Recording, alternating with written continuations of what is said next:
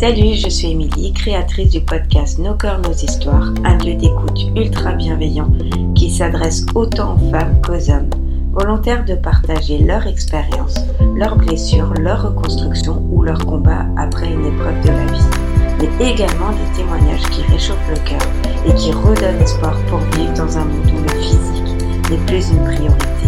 J'ai créé ce podcast dans l'idée de donner de la voix à celles et ceux qui en ressentent le besoin mais également pour libérer la parole sur des sujets souvent tabous, parfois interdits, mais ô combien nécessaires pour soigner des mots en y posant des mots.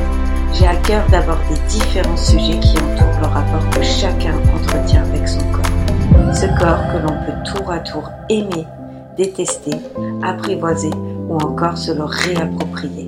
Et ce corps avec qui l'on compose malgré les cycles et les accidents de la vie et qui sera notre plus fidèle compagnon de route. Ce podcast est ouvert à tous les genres et à tous les parcours de vie. Si vous souhaitez faire entendre votre histoire, vous pouvez me contacter sur Instagram ou bien par mail à l'adresse suivante nos corps, nos histoires, Et n'oubliez pas de rejoindre et de faire connaître notre communauté d'échange sur Instagram à vos proches, amis, familles ou encore vos collègues.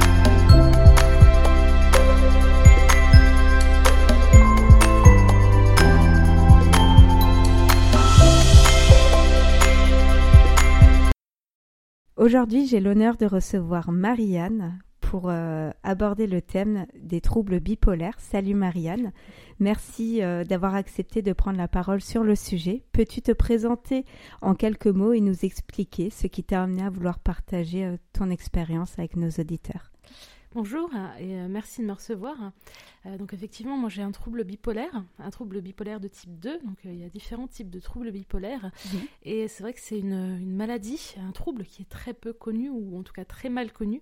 Et ça me semblait intéressant de pouvoir ah ben, en échanger ensemble. Exact. Et quand as-tu senti le premier symptôme? À quel âge as-tu euh, senti que tu avais un trouble ou que tu étais différente peut-être? Alors ce qu'il faut voir peut-être c'est que donc, le trouble bipolaire, ça peut se manifester de différentes manières. Hein. Il y a différents types de troubles bipolaires, mais dans tous les cas c'est une maladie de l'humeur. Donc en fait il y a des, des moments où on a une humeur qui est trop élevée, donc trop positive entre guillemets et d'autres moments où on a une humeur euh, bah, trop négative donc trop dépressive hein, on va dire euh, dans le langage médical ils disent il y a des ups et il y a des downs il y a différents types de troubles donc le trouble bipolaire de type 1 ou pour le coup euh, bah, les épisodes où les gens sont très positifs, donc sont très hauts, sont très très hauts, parce qu'on va parler de manie. Donc avant, on appelait les troubles bipolaires troubles maniaco-dépressifs. Donc il y avait des manies où les gens, ils sont assez, assez loin, enfin, alors, je, je, je, suis pas concernée par ce type d'épisode, hein, mais euh, euh, moi, ce que j'ai entendu, c'est que certaines personnes peuvent acheter une maison ou une voiture sur un, coup de tête, ou voilà. Et ils sont, ils sont très, très en forme. Euh, voilà. Moi, je suis concernée plutôt par ce qui, ce qui est de l'ordre du trouble bipolaire de type 2. Donc, en fait, je vais avoir des épisodes où je suis pas en forme du tout, donc des épisodes dépressifs, hein, où je suis vraiment, même, vraiment très, très mal, et des épisodes hypomaniaques, donc je n'aurai pas des idées de grandeur énormes, mais j'aurai quand même une humeur qui est un peu trop élevée et euh, je peux être hyper productive, je peux faire plein de choses. Mais du coup, c'est venu à quel âge? Euh, J'ai, en fait, moi, commencé à avoir les premiers symptômes. Je peux pas forcément donner exactement d'année précise, tranche. mais euh, sur les coups, je pense qu'à l'adolescence, vers les 16 ans, j'avais déjà des épisodes où j'étais vraiment pas en forme. Hein. donc, souvent c'était déclenché par quelque chose. Par exemple, euh, la rupture avec mon premier copain. J'ai eu plusieurs semaines où j'étais vraiment très très très mal après. Euh, mais forcément, moi, j'ai pas du tout identifié ça à quelque chose d'autre que la rupture. Et euh, je dirais qu'au moment où j'ai commencé à partir de chez mes parents et faire mes études, euh, donc je suis allée dans une autre ville, un peu plus loin de, chez mes parents, j'étais toute seule. Et là, il commençait à vraiment avoir des moments où j'avais des épisodes où j'étais vraiment, vraiment pas en forme. Et c'est surtout ces épisodes dépressifs, en fait, que, je, que j'ai vus et qui m'ont après amené à un diagnostic. Mais euh, grosso modo, on peut dire fin de l'adolescence. Ok, parce que j'avais lu que souvent, ça se déclare entre 15 et 25 ans, les troubles bipolaires, mais il peut aussi en avoir plus tard entre, alors, je veux pas dire de bêtises, mais je crois que c'était entre 60 et 70 ans aussi quand on est dans l'âge avancé, qu'on est senior, il peut avoir des troubles bipolaires qui se déclarent à ce moment-là. Alors oui, enfin bon, moi je suis pas médecin, hein, mais euh, de ce que j'avais vu un petit peu, c'est qu'effectivement la plupart du temps, les troubles bipolaires se déclaraient avant 25 ans, euh, entre l'adolescence et les 25 ans. Ça ne veut pas dire qu'ils sont diagnostiqués à ce moment-là, parce ah que moi j'ai eu la chance d'être diagnostiquée à 25 ans, mais il y a énormément de difficultés à diagnostiquer la bipolarité.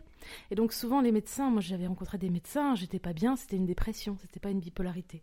Alors qu'en réalité, euh, il semble que les personnes qui euh, font des dépressions assez jeunes sont euh, régulièrement bipolaires en fait, sont souvent concernées par la, bipolarité. Bon, ça c'est des sources à voir, je, sais pas. Je pas te dire non plus. Alors, quelle démarche as-tu entrepris quand tu as senti que bah, tu étais tout le temps bas, tu t'es senti bah, pas bien?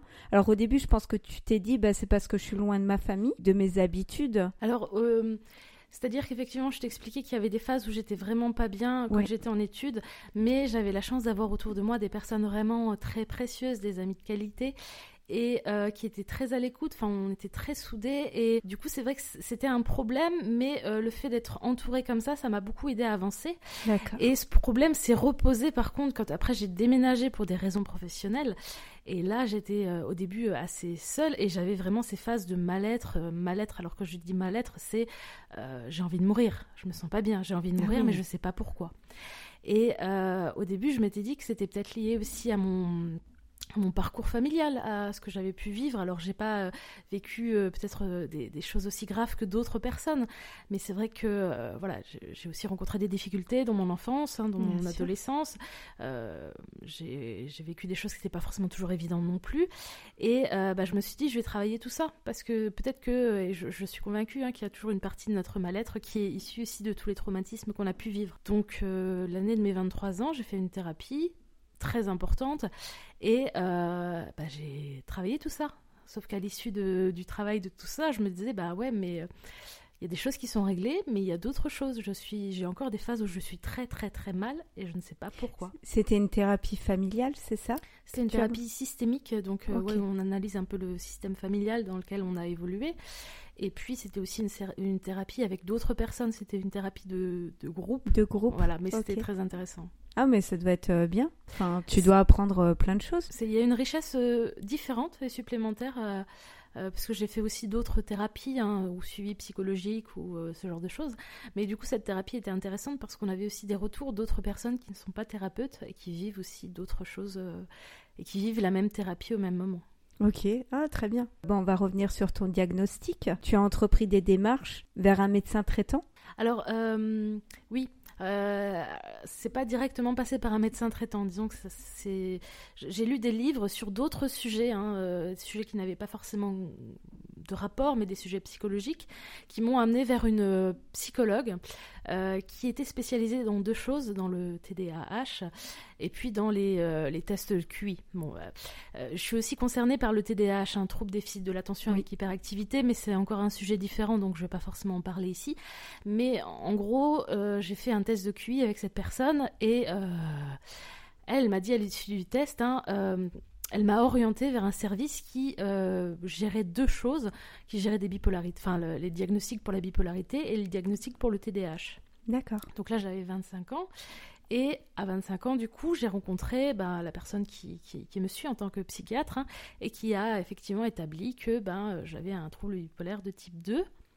Et on a mis en place, ben, du coup, une médication. D'accord. À ce moment-là, tout de suite, euh, tu as eu une euh, médication? Alors, oui, je sais plus si c'est au premier ou au deuxième rendez-vous. Ce qu'il faut voir, c'est que déjà à l'époque, euh, donc ça c'était il y a 7 ans, hein, 6 euh, ans, 7 ans, euh, les délais d'attente n'étaient pas les mêmes et la réalité sur le terrain pour les psychiatres n'était pas la même non plus.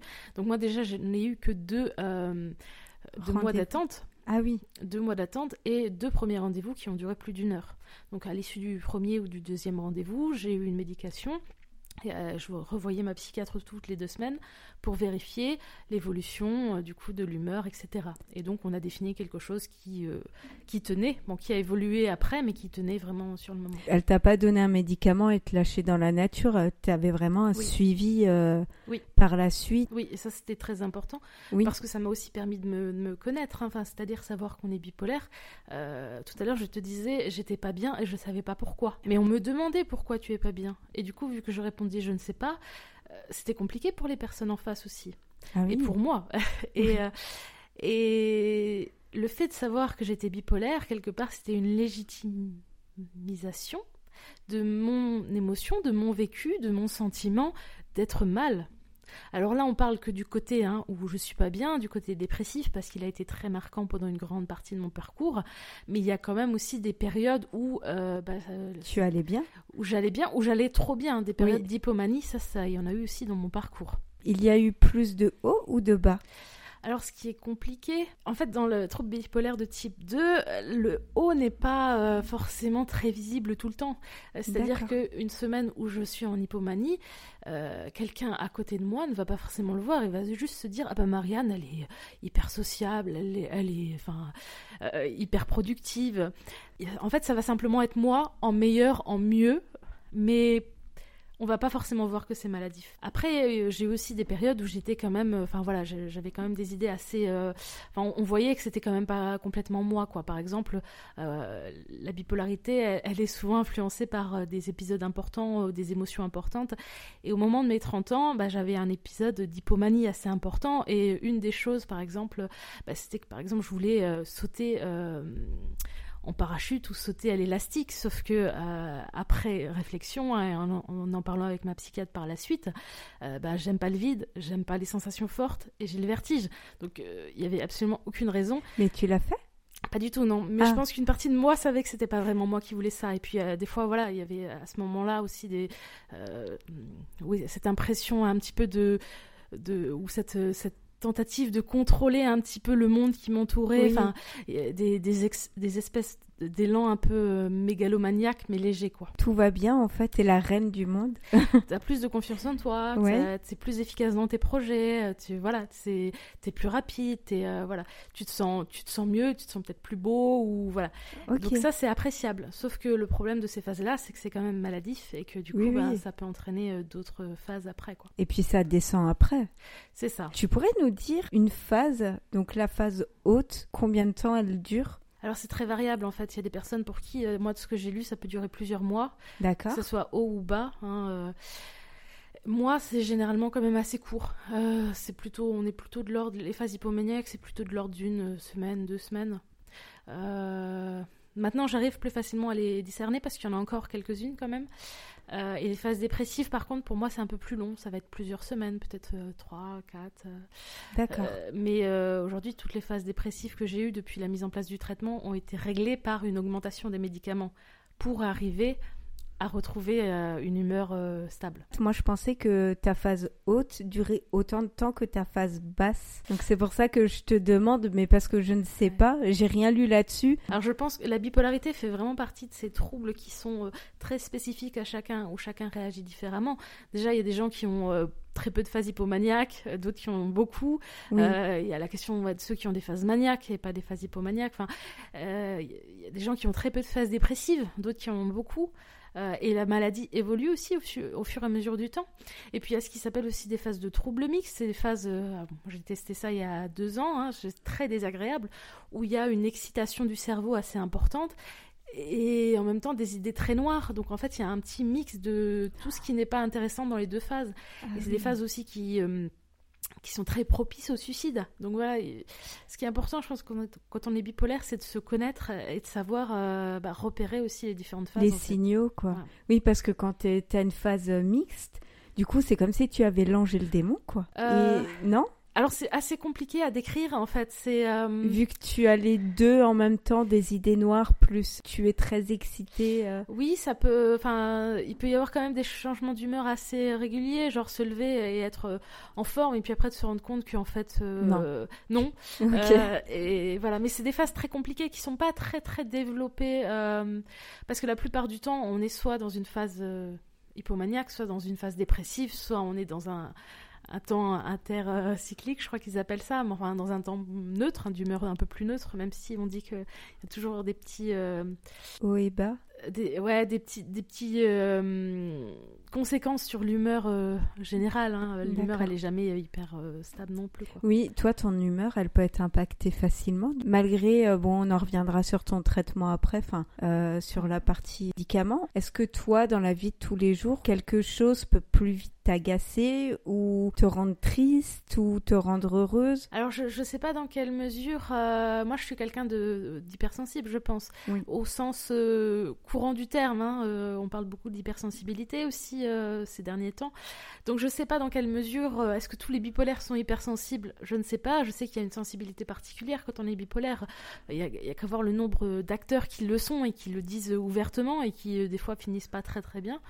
Donc il y a ouais après priori une sensibilité particulière, plus, plus de sensibilité peut-être à l'art ou à d'autres choses. Mais je, je suis pas sûre que ça se joue dans les petites choses du quotidien. Euh, je pense qu'effectivement, je suis peut-être un peu plus réactive et ça, bon, ceux qui me connaissent, euh, je suis plus réactive peut-être aux petites choses du quotidien en termes d'émotions. Je suis peut-être souvent un peu dans le dans le trop. Hein. Ah euh, mais je sais pas si c'est vraiment lié à la bipolarité. Par contre, c'est les grosses émotions qui vont plus avoir un impact. D'accord. voilà. en tout cas, c'est ce que l'émotion positive ou négative. Oui, oui, voilà, c'est ça. ça va avoir un impact a priori. Les 30 ans, le changement de travail, ah oui, les 30 la maladie de ma mère ou ce genre de choses ont pu effectivement impacté. Donc ça peut être vraiment des choses très euh, banales. Maintenant, euh, voilà, moi je pense que c'est important euh, de connaître sa maladie et puis c'est aussi important de se connaître soi parce que bien sûr si on arrive à, capter ce qui se joue en nous c'est quand même plus facile pour avancer quoi de détecter les moments où là tu te dis ouh je sens pas trop bah ça va être la prochaine question comment tu fais au quotidien? Comment le vis-tu au quotidien? Donc que ce soit côté perso ou pro comment tu arrives à à vivre euh, avec euh, la maladie? Alors, euh, il y a toute une période de ma vie. donc voilà, je, disais tout à l'heure que grosso modo, j'ai été diagnostiquée à 25 ans. Ensuite, on a mis en place un traitement qui a plutôt bien fonctionné pendant un certain temps. Et puis, euh, il y a eu une période de ma vie, de, de trois ans après, où en fait j'ai beaucoup voyagé, j'ai aussi passé un diplôme en parallèle de mon travail, etc. Et donc il y avait des phases où je dormais pas trop parce que je travaillais. Et, et je pense que ça, ça n'a pas trop réussi à ma bipolarité. Donc on a augmenté le traitement après. Puis bon, j'ai continué à voyager, etc. Hein, euh, parce que euh, c'est des choses qui me font du bien, qui sont pas forcément très conseillées, hein, euh, oui. les changements d'horaire, etc. Mais enfin voilà, pour le coup, c'était un. Et pourquoi c'est pas trop conseillé? Parce que tu prends pas tes médicaments. Alors, tu dois prendre tes médicaments à heure régulière? Oui, quand même. Ouais, ouais. ouais. disons que je peux pas le prendre une fois le matin, une fois le soir. Oui, Mais après, c'est pas forcément à 8 heures pile ou. C'est pas forcément à 8 heures pile, quoi. Mais mais c'est, disons que le, tout ce qui est changement dans le rythme de sommeil notamment,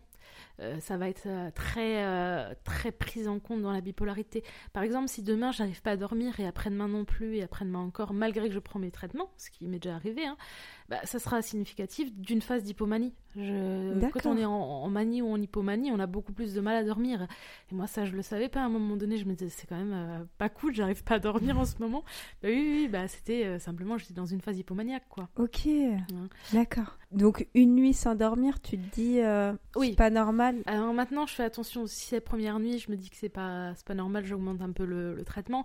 maintenant, bon, je dirais, faut pas. Ça demande aussi une certaine sagesse. Hein.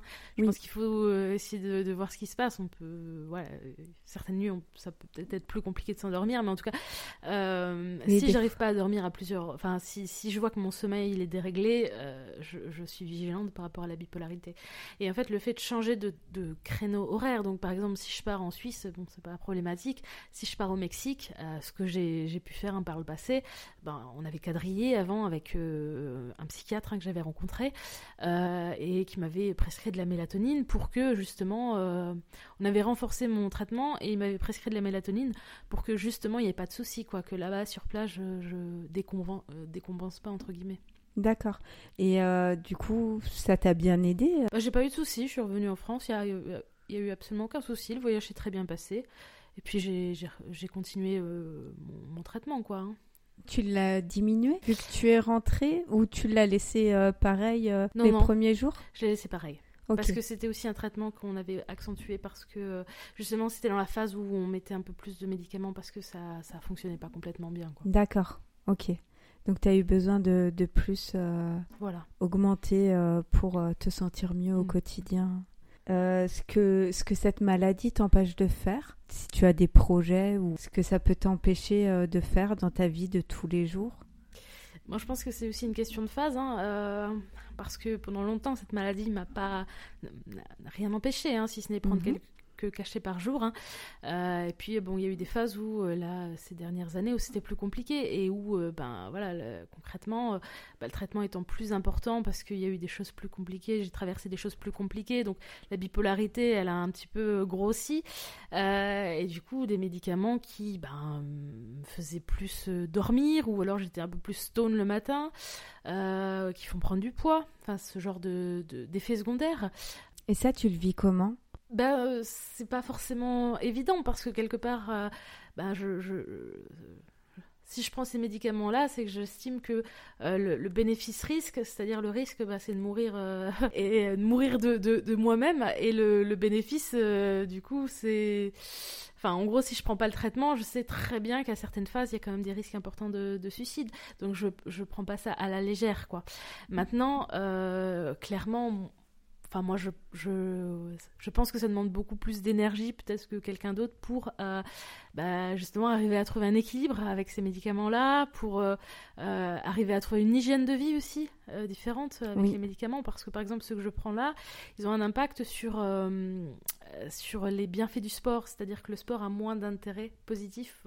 je, je consomme moins de calories en faisant du sport pas forcément très très bien, mais en tout cas ça a une influence aussi sur euh, les bénéfices de l'activité physique que je fais. Voilà, donc oui, euh, il y a des choses compliquées, il y a des limites. Hein. par exemple, euh, voilà, en, ce moment, une des limites, c'est le fait que mon traitement, il fait dormir le matin. Donc du coup, je me lève trop tard, un peu trop tard par rapport à l'heure à laquelle j'aimerais me lever mais euh, je sais aussi pourquoi je le prends. Oui, oui, parce qu'il y a des bienfaits derrière et, que ça, ça t'aide euh, dans la vie de tous les jours.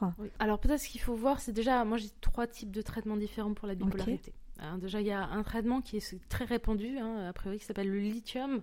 C'est un traitement que beaucoup de personnes bipolaires ont. Ils ont juste ce médicament-là, ça fonctionne très bien.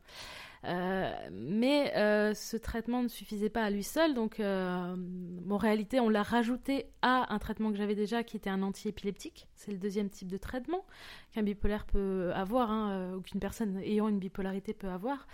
Et donc j'avais un antiépileptique pareil, moi j'ai eu zéro effet secondaire, etc. Très bien passé.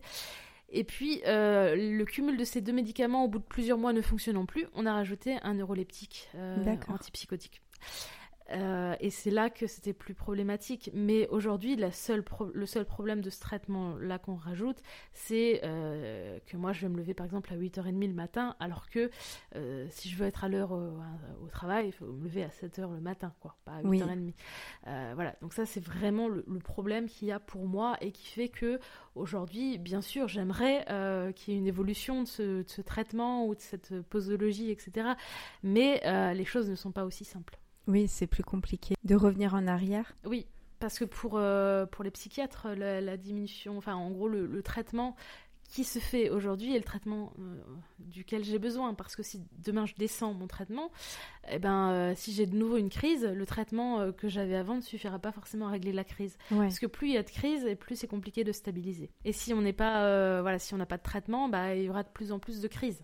Oui, oui, oui. D'après ce que je lis, en tout cas. Ça t'aide de ne pas avoir des hauts et de bas? Oui, oui, je pense qu'on peut dire ça. Après, euh, je pense que chez moi, il y a quand même un peu des, des hauts et des bas, mais qui, sont, euh, qui restent euh, gérables. Oui, tu as aussi des bas de temps en temps où tu n'es pas bien. Et puis, je pense qu'il n'y a pas que la bipolarité. Enfin, le, le traitement bipolaire ne nous rend pas robots. Donc oui. on a tous des choses dans notre quotidien qui nous rendent peut-être un peu plus un peu plus tristes ou, oui, plus joyeux et heureusement quelque part. Hein. je pense que ce serait triste de pas avoir ça.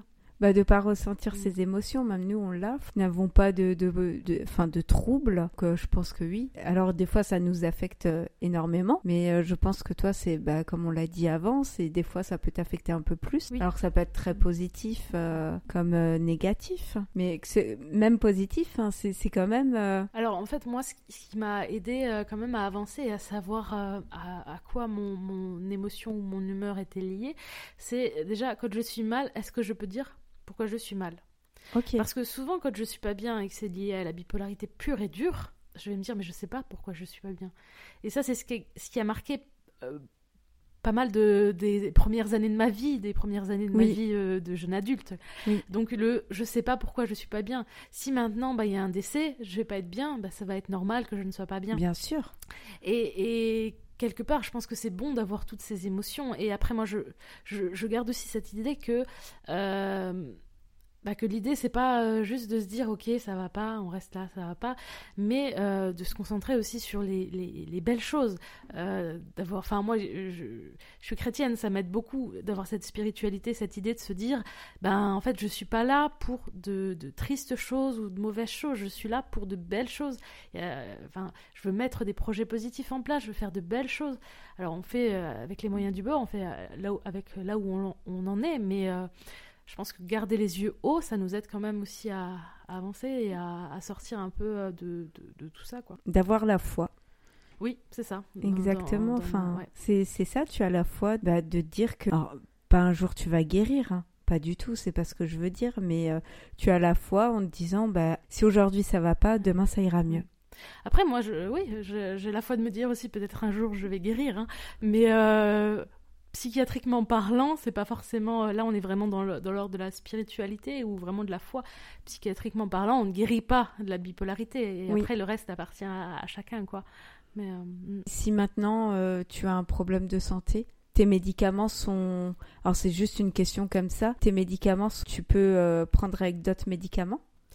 Euh, oui, alors là, dernièrement, par exemple, j'ai pris un autre médicament, mais les, effets de, euh, de l'autre médicament étaient atténués par ceux de la. Par, ceux de, oui, voilà, c'est ça, ouais. De la bipolarité. Après, euh, par exemple, le lithium aussi, il me semble que c'est celui-ci qui s'associe pas du tout bien avec l'ibuprofène. Enfin, il y a des petites choses comme ça. Oui, voilà, tu as certaines contradictions, du coup, sur. tu peux pas prendre n'importe quoi? C'est ça, mais c'est léger hein, quand même. Hein. D'accord, mm. ok. Donc t'as pas vraiment de une liste super longue en te disant ben ça euh, t'as pas bah, le droit, ça tu as le droit. Disons que si je vais à la, pharmacie, euh, grosso modo ils connaissent mon traitement déjà. Je vais éviter aussi tout ce qui est euh, excitant, café, thé, alcool très peu. bon je fume pas, enfin j'ai quand même une hygiène de vie quand même assez saine. Assez saine ouais. Donc voilà, je fais quand même pas mal d'activités physiques, pas forcément du sport, mais beaucoup de marche. Euh, donc, oui, disons que je pense que ça, c'est aussi un axe hyper important quand on est bipolaire, c'est de pas faire euh, n'importe quoi avec son rythme de sommeil, avec son alimentation ou avec son. Mais toi, tu en es consciente. Enfin, tu sais que c'est aussi ton bien-être un petit peu. Tu te sens bien en sortant, en marchant. Tu as une vie euh, quand même un... sociale assez remplie. Tu restes pas chez toi enfermé ou tu te dis ok. Enfin, je pense que même quand tu es au plus mal, tu sors quand même. Oui, oui, mais ça, je pense d'ailleurs, c'est ce qui m'a beaucoup aidé parce que souvent, quand on est en phase dépressive, euh, on sort pas, enfin, euh, très, peu. très peu, euh, très peu de motivation, etc. Euh, dans les phases dépressives, la plupart, hein, que j'ai eu, j'allais travailler, je faisais comme si ça allait bien. et je, voyais des gens, enfin j'avais un rythme de vie, j'avais voilà un boulot, des amis, euh, des engagements extérieurs, etc., que je maintenais. Euh, après, il y a eu quelques, il y a deux, ans peut-être, il y a eu une phase beaucoup plus compliquée où là, pour le coup, j'avais vraiment des idées euh, noires et suicidaires très très importantes. Et je pense à un burn-out un peu général et une grosse grosse fatigue. Et là, pour le coup, ben voilà, il fallait juste, des fois, mon corps se dicte à moi. Hein, et là, en l'occurrence, mon corps, quand il se dicte à moi, il me met des vertiges tout le temps et je peux rien faire. Donc là, c'était le cas et vraiment, c'était une phase très très euh, une grosse phase de crise bipolaire, quoi, et, sans doute pas liée qu'à ça. Euh, voilà. Oui, tu savais que c'était trop. Là, pour le coup, oui, là, j'étais pas en capacité de faire euh, comme si tout allait bien. Mais tu arrives à cacher tes moments bas, du coup? Alors, j'ai réussi pendant longtemps. Je pense que je suis moins experte maintenant. D'accord. pendant longtemps, oui, ça se voyait pas. Tu en parles plus facilement maintenant aussi autour de toi? Euh, oui, aussi, parce que, bon, bon, je me dis, de toute manière, aujourd'hui, euh, moi, j'ai fait mes preuves hein, dans certains domaines, euh, enfin au niveau du, travail, là où je travaille, etc. À un moment donné, je me disais, bon, bah, j'ai fait mes preuves, je peux aujourd'hui parler de ça, sans forcément amener une stigmatisation sur ma personne, quoi.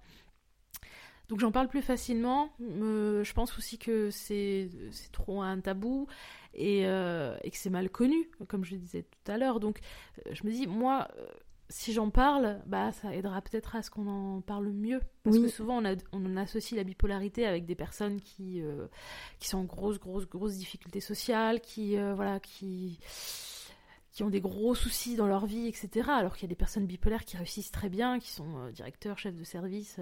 là, très peu de temps avant que je sois diagnostiquée, j'avais été à une euh, aux urgences et j'avais rencontré une infirmière justement parce que j'étais très très mal hein, psychiquement et j'avais vraiment besoin, enfin je pouvais pas rester seule chez moi, j'étais vraiment très très mal et je lui avais dit que bah, la psychologue que j'avais rencontrée m'avait peut-être euh, diagnostiqué, enfin diagnostiqué une bipolarité. Euh, en tout cas, elle, pensait à une bipolarité et elle m'avait dit mais vous inquiétez pas, il y a des gens qui sont directeurs, ils sont bipolaires, personne ne le sait, personne ne le voit. Sûr. Non, il faut lever le tabou, c'est une maladie, c'est des troubles euh, mentaux, mm. mais euh, je pense qu'on peut vivre avec n'importe quel, euh, quel handicap, n'importe quel trouble. Enfin, tant que tu l'acceptes, et, et, tu as accepté aussi ta maladie, donc ça fait beaucoup. Parce que quelqu'un qui ne l'accepte pas, c'est plus difficile. De se dire, ok, je vis avec tous les jours. Si tu acceptes pas d'être malade, c'est plus compliqué, je trouve. Alors je sais pas si on peut dire que je l'ai accepté. Euh, disons que je vais pas être euh, hyper, euh, enfin, je vais pas dire que pour moi c'est une force d'être bipolaire dans ma vie toujours tout de suite maintenant. ça je peux pas dire ça, mais c'est les cartes qui me sont données et je pense que si elles me sont données comme ça, ben on va les jouer comme ça. Il y a une raison. Oui oui oui, mais tu te fermes mm. pas et tu dis, bah tu acceptes en fait ton destin. Bah, en gros. Disons qu'il y a certaines choses, certaines conséquences où je ferai mon possible pour euh, trouver euh, des solutions qui soient les plus adaptées. Par exemple, pouvoir me lever à 7 heures du matin reste un de mes objectifs sur les un an là, à venir. Je me suis fixé cet objectif de trouver des solutions, médicamenteuses ou non, hein, pour pouvoir me lever plus tôt le matin. Mais euh, les choses demandent du temps et donc voilà, demandent aussi de la patience. Donc, de l'énergie, de la mm. patience, de la maîtrise. on te le souhaite en tout cas que tu puisses arriver à te lever à 7 heures le matin. Ce serait cool. Oui, ça paraît bête, hein, dit comme ça. Surtout que moi, j'étais très très matinale à la base. Donc, je me levais à 6 heures le week-end, euh, comme ça, enfin, sans, sans réveil. Du coup, oui, ça paraît très très bête, dit comme ça. Mais oui, c'est un, des, un des potentiels. Bien sûr, mais je pense quand, quand tu as une vie où tu étais habitué comme ça et là, ben, c'est un bouleversement. Te dire, bon, bah, je dors plus longtemps, j'ai besoin de plus d'heures de sommeil. Oui. Et du coup, ta vie sociale, quand tu, tu pars en vacances, les heures de sommeil, tu arrives à gérer? Euh, sur la dernière année, j'ai une fatigabilité beaucoup plus importante là, là où les deux dernières années, beaucoup plus importante qu'avant. Avant, je n'avais pas du tout de soucis. Euh, je faisais plein de choses, vraiment ma vie était très très remplie.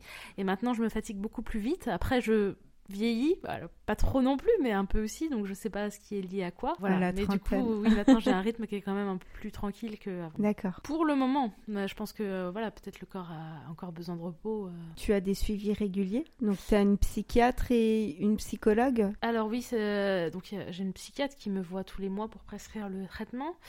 Euh, j'ai une psychologue aussi, hein, donc une, euh, pas celle dont, je parlais tout à l'heure, hein, une, autre psychologue depuis euh, quelques années aussi, où on va, enfin je la rencontre peut-être une fois par mois, et puis on va évoquer un petit peu le, les choses importantes qui se passent. Et puis voilà. Et la psychiatre, tu la vois combien de fois? Une fois par mois. D'accord. Donc tu as deux rendez-vous dans le mois Oui. Après, en réalité, il y a plus de rendez-vous. Et déjà, bon, ma psychiatre, elle est assez loin de, de, chez moi, hein, parce que voilà, je, enfin, il fallait vraiment que ce soit une psychiatre qui s'y connaisse sur euh, plusieurs sujets, donc le TDAH et la bipolarité. Il n'y en a pas beaucoup.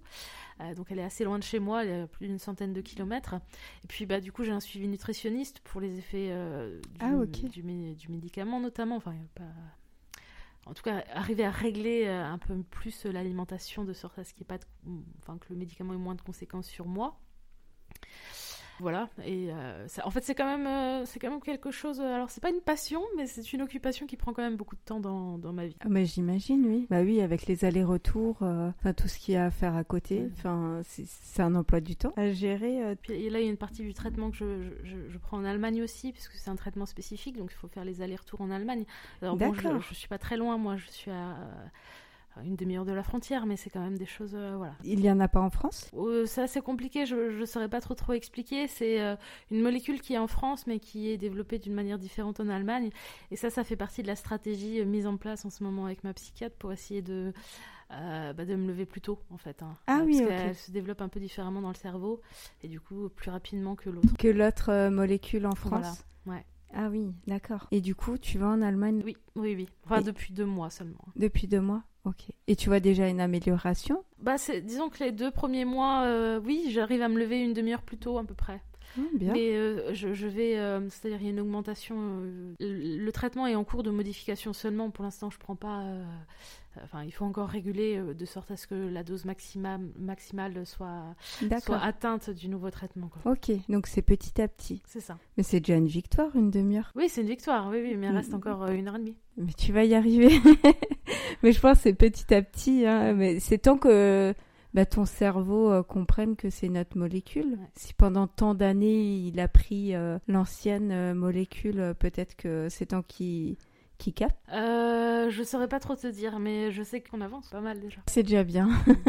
Et du coup, euh, comment tu vois ton avenir euh, pro, tes projets euh, euh, pour la suite euh, de ton aventure Alors là, j'ai lancé euh, mon entreprise. En ce moment, je, développe une entreprise de, enfin, en tant que photographe, donc à mon compte, ce qui est plutôt intéressant parce que du coup, ça me laisse du temps à moi et puis du temps pour développer quelque chose que j'aime faire.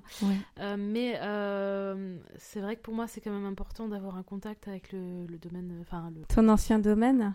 Oui, par exemple, oui, j'ai travaillé de nombreuses années dans le travail social et ça, c'est quelque chose qui reste très fort et très très important pour moi. Euh, voilà. Donc mes projets aujourd'hui sont pas forcément très très clairs, mais en tout cas il y a des choses qui se dessinent, il y a des nouveaux projets comme cette, cette entreprise. Euh, et puis euh, voilà, continuer aussi à.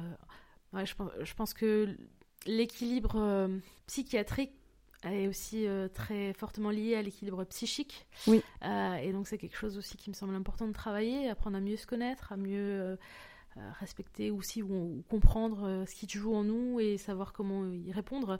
Euh, je pense notamment à des outils comme la communication non violente, ce genre de choses. Oui, oui, très bien. Et du coup, tu me parlais en amont de d'aide pour les personnes qui ont des troubles ou porteurs d'un handicap, des aides de l'État? Oui, en fait, dans le cadre du, développement de ma micro-entreprise, là, euh, et du coup de ma reconversion, j'ai pu bénéficier de dispositifs hein, qui donc, dépendent de l'AGFIP, donc c'est un dispositif d'État. Euh, en gros, on peut avoir des aides financières pour se lancer. Euh, donc moi, par exemple, je, je, peux avoir une aide financière de 6 d'un peu plus de 6 000 euros pour euh, développer mon entreprise. Mais je dois avancer 8000 euh, euros d'achat de, matériel, de, euh, de factures, etc., de tout ce qui va me permettre de lancer mon entreprise. Et l'État va me rembourser 6000 euros parce que j'ai une reconnaissance en qualité de travailleur handicapé. Voilà. Donc il y a quand même du positif. oui, oui, non, mais bien sûr, mais c'est très bien en fait ces aides. Donc en fait, ceux qui sont atteints de, de bipolarité, ils peuvent à la MDPH Oui, en fait, moi, je, je pense que c'est quelque chose d'assez important à faire. Moi, j'ai hésité parce que je trouvais pas ça utile. Après, j'ai hésité parce que je voulais pas être stigmatisée. Puis au final, il y a trois ans, j'ai demandé une reconnaissance en qualité de travailleur handicapé, une RQTH auprès de la MDPH, Maison départementale des personnes handicapées. Et euh, donc, je l'ai eu euh, par rapport à la bipolarité. Euh, et j'ai aussi, enfin voilà, il y a des, vraiment des choses qui existent, hein, euh, aussi euh, ce qu'on appelle une ALD au niveau de la, de la sécurité sociale, hein, de la CPAM. bon, c'est des choses qu'on peut trouver sur Internet. Hein, c'est ALD, c'est quand tu, tu n'avances pas les frais, c'est ça? C'est ça, c'est ALD, c'est affection longue durée, il me semble, et où en fait l'État prend en charge 100% des, des, des, frais en fait médicaux, mais pas de tous, parce que si il y a une que de ton traitement, bah, s'il y a un surcoût par exemple du spécialiste ou etc. Ça c'est pas pris en, en, compte dedans. Mais par contre, euh, en fait, ce qui est pris en compte, c'est ce que les alors les 10 ou 30% que la mutuelle est censée euh, ah oui, oui ah, toute, toute, personne qui a une, une maladie chronique, hein, puisque la, bipolarité est une maladie chronique. Mais je savais pas que, bah, que c'était considéré comme porteur d'handicap. Si, si, si, ouais. Si, C'est un handicap, ouais. Non, mais c'est très bien que les maladies tôt soit soit reconnu. Alors je sais pas si toutes les maladies euh, mentaux, hein, je veux pas. Toi tu me dis le trouble bipolaire c'est c'est ok. Après tout ce qui est schizophrénie, je schizophrénie c'est sûr. Après tout ce qui est borderline etc. Je connais beaucoup moins et je sais pas trop trop comment c'est reconnu, comment c'est diagnostiqué. Euh, d'ailleurs si jamais euh, vous êtes jeune, que vous allez voir un médecin traitant et que le médecin traitant vous dit bah vous êtes juste dépressif, réveillez-vous.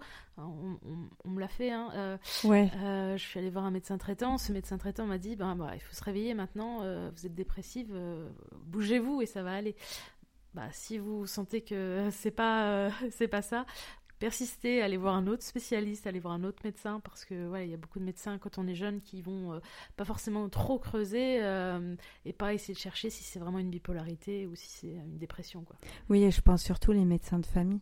Tu sais, euh, c'est pas. Même s'ils te connaissent depuis toute petite ou tout petit, euh, je pense pas qu'ils euh, vont se dire Ah oui, elle souffre de bipolarité. Enfin, il doit avoir tellement de gens dépressifs dans son cabinet ou des gens avec d'autres troubles c'est pas des spécialistes. Je sais pas si, si tu vois ce, que, tu, ce que je veux dire aussi. Il y a peut-être différentes écoles aussi. Je pense que voilà, les, psychiatres qui sont maintenant les jeunes, euh, ou les psychiatres entre guillemets plus récents sur le terrain ou plus spécialisés, ils ont une vision différente. Mais c'est vrai que moi, ce que j'ai entendu, c'est que souvent, quand on a des épisodes dépressifs, et surtout euh, qui reviennent, hein, et avant 25 ans, ou en tout cas quand on est jeune, euh, c'est de la bipolarité. en fait, la dépression qui revient de manière cyclique, ben voilà, il y a, y a quelque chose d'autre. Hein. Voilà. Après, je suis pas médecin, mais je pense que voilà. Mais je pense que même nous, parents, enfin moi qui suis maman, c'est très bien que tu, tu m'expliques ça parce que je pense aux mamans qui, qui nous écoutent, ben, elles vont se dire ah ben si mon enfant a, est souvent en bas, ben, ça peut être ça. Alors je dis pas que c'est ça, hein, je dis ça peut-être. C'est peut-être pas forcément ça effectivement parce qu'on voilà, mais euh, un spécialiste sera euh, euh, plus, facilement les aider. Après l'adolescence c'est aussi une période assez particulière, hein. donc bon, moi je. C'est compliqué. C'est autre chose. je pense que c'est pas forcément toujours très évident pour un parent. Non, c'est pas la meilleure période, clairement pas, parce qu'il y a de l'anxiété, il y a du stress, il y, a tellement de choses. Mais je pense que d'être alerté là-dessus et de se dire bah, que ça commence à toucher à l'adolescence, je pense que il faut faire attention. On a toutes les clés aujourd'hui pour. Euh, alors on, on, va pas s'auto-diagnostiquer hein, parce que c'est pas le but, mais euh, je pense qu'on a toutes les clés pour aider nos enfants ou les proches qui nous entourent. Pas forcément nos enfants, on peut avoir des neveux et nièces ou même autres, mais c'est important d'en parler et de libérer vraiment la parole là-dessus. Hein. Après, c'est ça, il faut pas tout. Euh, diagnostiquer ou psychiatriser ou voilà ou poser des forcément des cases sur tout le monde. C'est un équilibre sage à trouver, mais effectivement, euh, bah, il faut, faut, faut, connaître aussi ce qu'est la bipolarité et sans en avoir peur, parce que si on en a peur, ça règle pas la, la question. Elle est là, quand on, on sait ce qu'on a, bah, c'est quand même vachement plus facile de s'en sortir et ça ah évite euh, des, des épisodes à répétition, quoi. Bah, tu as toutes les clés en fait pour, euh, pour aller mieux. Alors pour aller mieux, euh, oui, pour aller mieux. Tu as tes réponses. Oui. Tu as tes réponses parce que je pense que tu as dû te demander pendant des années et des années, mais qu'est-ce qui se passe? Pourquoi je suis tellement mal? Alors tu peux te dire une fois c'est de la dépression. Oui, oui, oui, non, mais c'est surtout le fait de, effectivement, de se retrouver mal et puis euh, d'avoir quelqu'un en face de soi qui dit ben, pourquoi t'es mal? Et moi je, je, ne sais pas, je sais pas pourquoi je suis mal. Et ça c'est surtout prégnant parce que quand on sait pas pourquoi on est mal, on peut pas aller mieux quoi. Merci Marianne d'avoir partagé ton expérience euh, avec nous. Je te souhaite le meilleur pour la suite, euh, que tes projets se réalisent. C'est des très beaux projets. Euh, je les connais en amont, mais euh, j'en parlerai pas là. Mais c'est de très beaux projets et euh, je te souhaite tout le meilleur pour la suite. Je te remercie. De même. Les témoignages recueillis ici se destinent à aider et informer sur des sujets complexes. On se retrouve très bientôt pour un nouvel épisode. En attendant, prenez bien soin de vous. Je vous embrasse, Émilie.